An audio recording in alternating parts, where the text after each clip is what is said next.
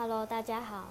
那今天这集要分享的内容比较长，就是因为创业后认识了许多老板，然后才知道说，其实大家的背后多多少少都有一些后援，只是经济上的资源的多寡。在这个时代，每个人都想要当老板，多点翻转人生的机会。但是开得多也倒得多，创业之前真的需要多方的去考量跟评估。东西好吃真的只是基本中的基本而已。有好多觉得很棒也很好吃的店，最后都没有存活下来，也是令人感到蛮难受，也觉得蛮可惜的。一开始的我从来没有想过要自己创业这件事。因为觉得光是要生存就已经不简单，也没有庞大的资金让我去做这件事。毕业后一直在烘焙的行业里打滚，但烘焙业的低薪始终无法突破，更无法存到什么钱，更不用说靠做这份工作未来可以买下房子。后来是我的先生鼓励我去创业，说是这样或许比较有机会可以突破领固定的薪水。那一番考虑之后。我们才觉得可能可行，是因为先生有一先生那边家里有一处不使用的，就是旧家，因此我们没有房租的压力，就是才可以去试试看。那这部分的话，就算是我们的优势之一，因为如果在市区的话，光是租房的店面，然后前期客源不稳。要背负每个月的房租跟水电压力，那前期也一定是亲友单居多。那，嗯，像我自己就是朋友单，反倒没有先生长辈那边的单多，因为这部分的话还有公婆那边的人脉啊，还有长辈他们也比较有经济的消费能力，所以可以比较帮我们度过前期。那因为靠着口碑渐渐的推广出去。就可以慢慢的比较稳定，但口碑行销速度会比较慢，就是不及一些花大钱打广告或者请网红的那种曝光度的效率快。但已经很感谢说我们可以稳定的走到现在，只是我们之后也需要面临搬迁的问题，就已经无法再使用这个地方，所以，哦，我们有可能换区域。那换区域之后，一切就是从头开始，包括我们经营到现在有的客源。那在外面租房子的话，我们就没有任何的后援了，我们基本上就是全部都是靠自己。那这边要先说一下我的背景，我的背景其实并没有很富裕。大概在我国小小五、小六的时候，爸妈就离异了，是由阿公阿妈带大。然后我有个哥哥，一个姐姐，一直到高职的时候，就是因为学业，然后才搬去跟妈妈住。那就是别人口中的单亲家庭。那为了减少妈妈的负担，高职的时候还申请了爱心便当，就是任何可以省钱的事情。可以申请的，就是补助，都尽量去申请。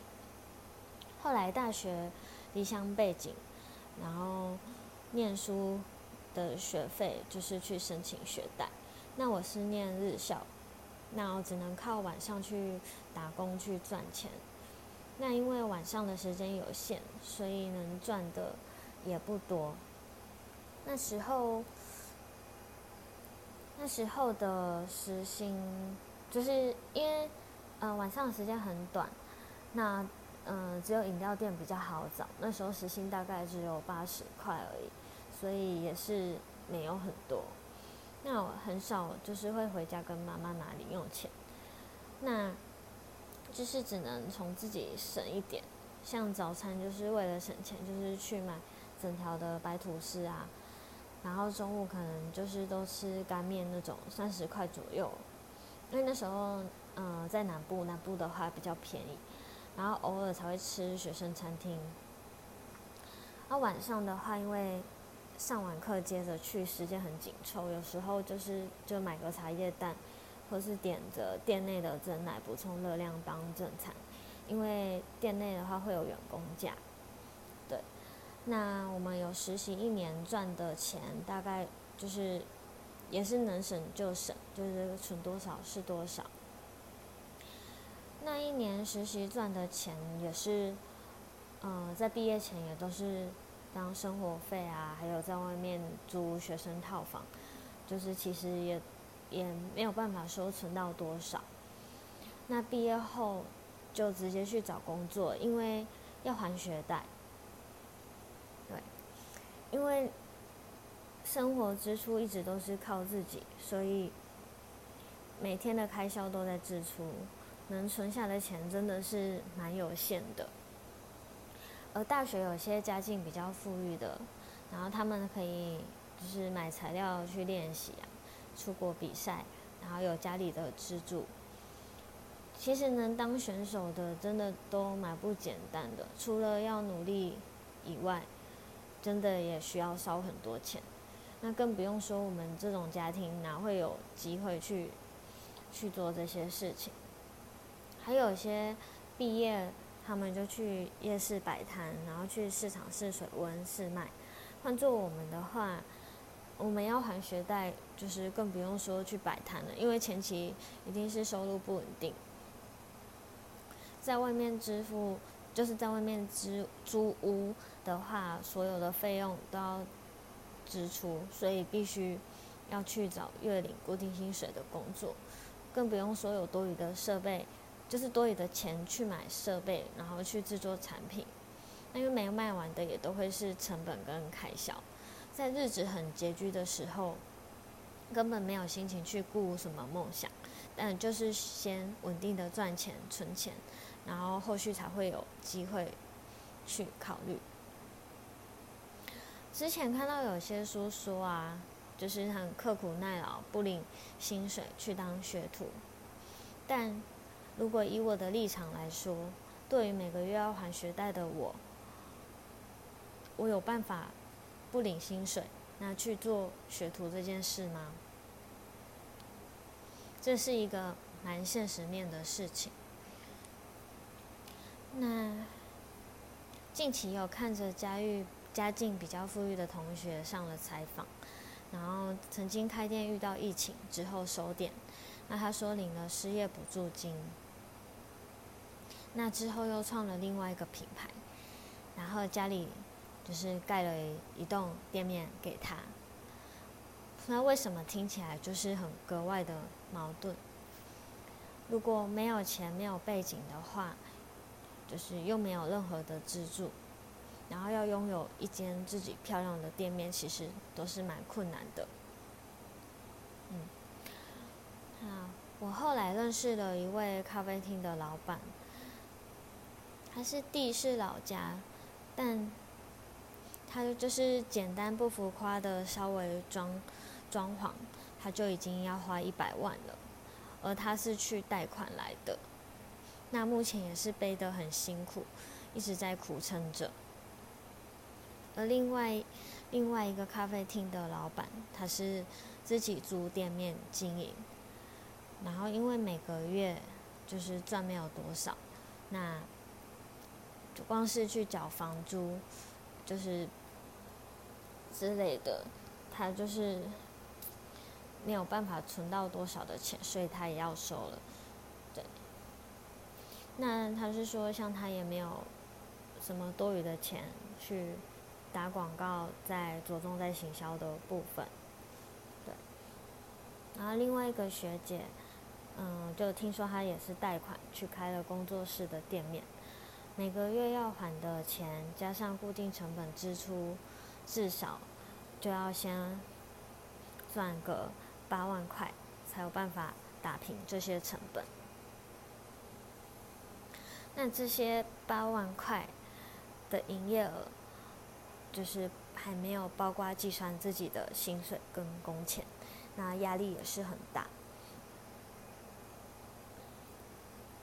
而有钱去创立品牌的家境比较富裕的同学，就是很常看到他的广告跳出来，那粉丝成长的速度也很快。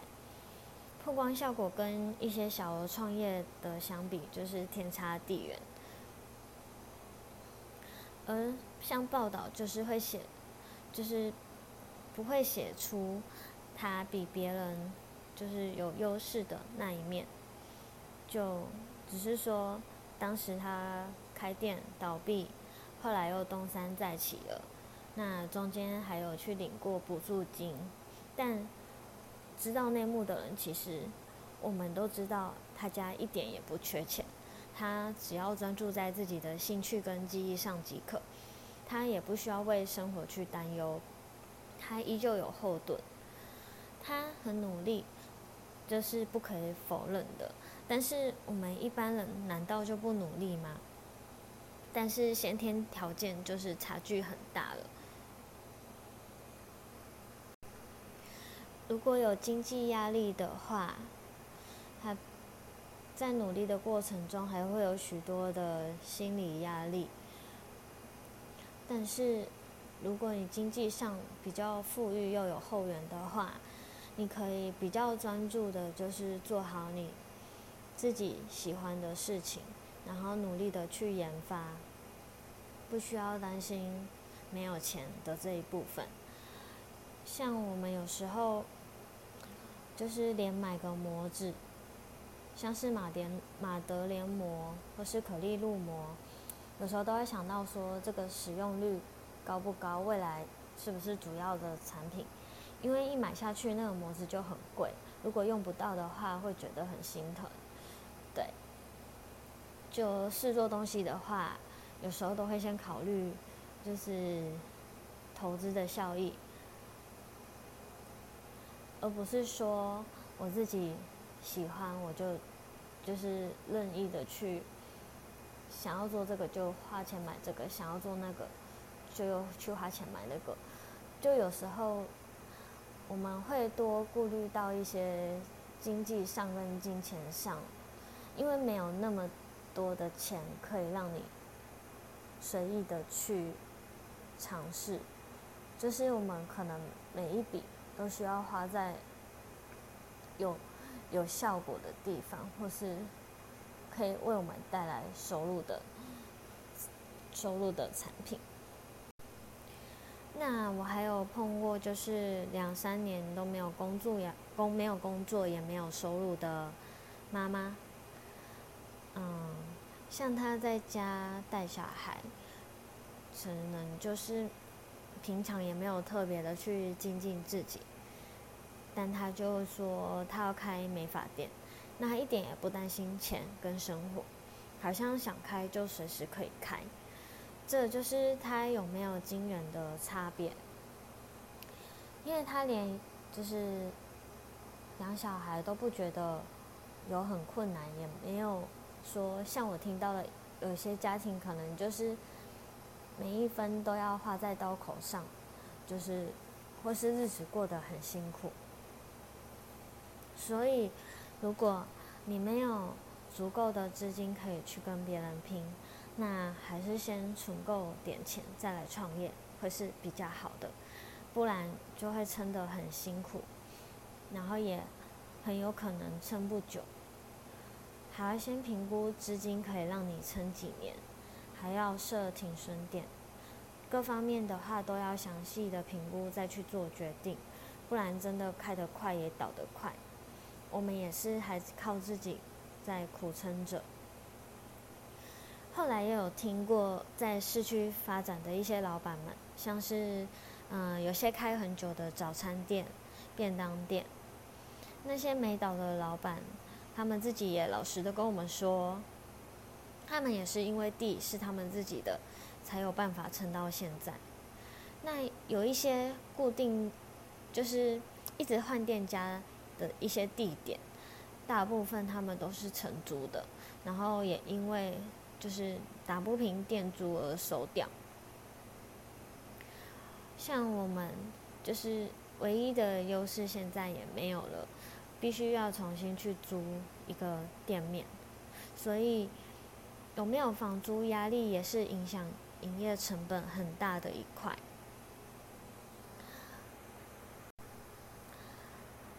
嗯，最近就是也有跟一些，嗯，他是有开店面，他不是以工作室的形式去去做。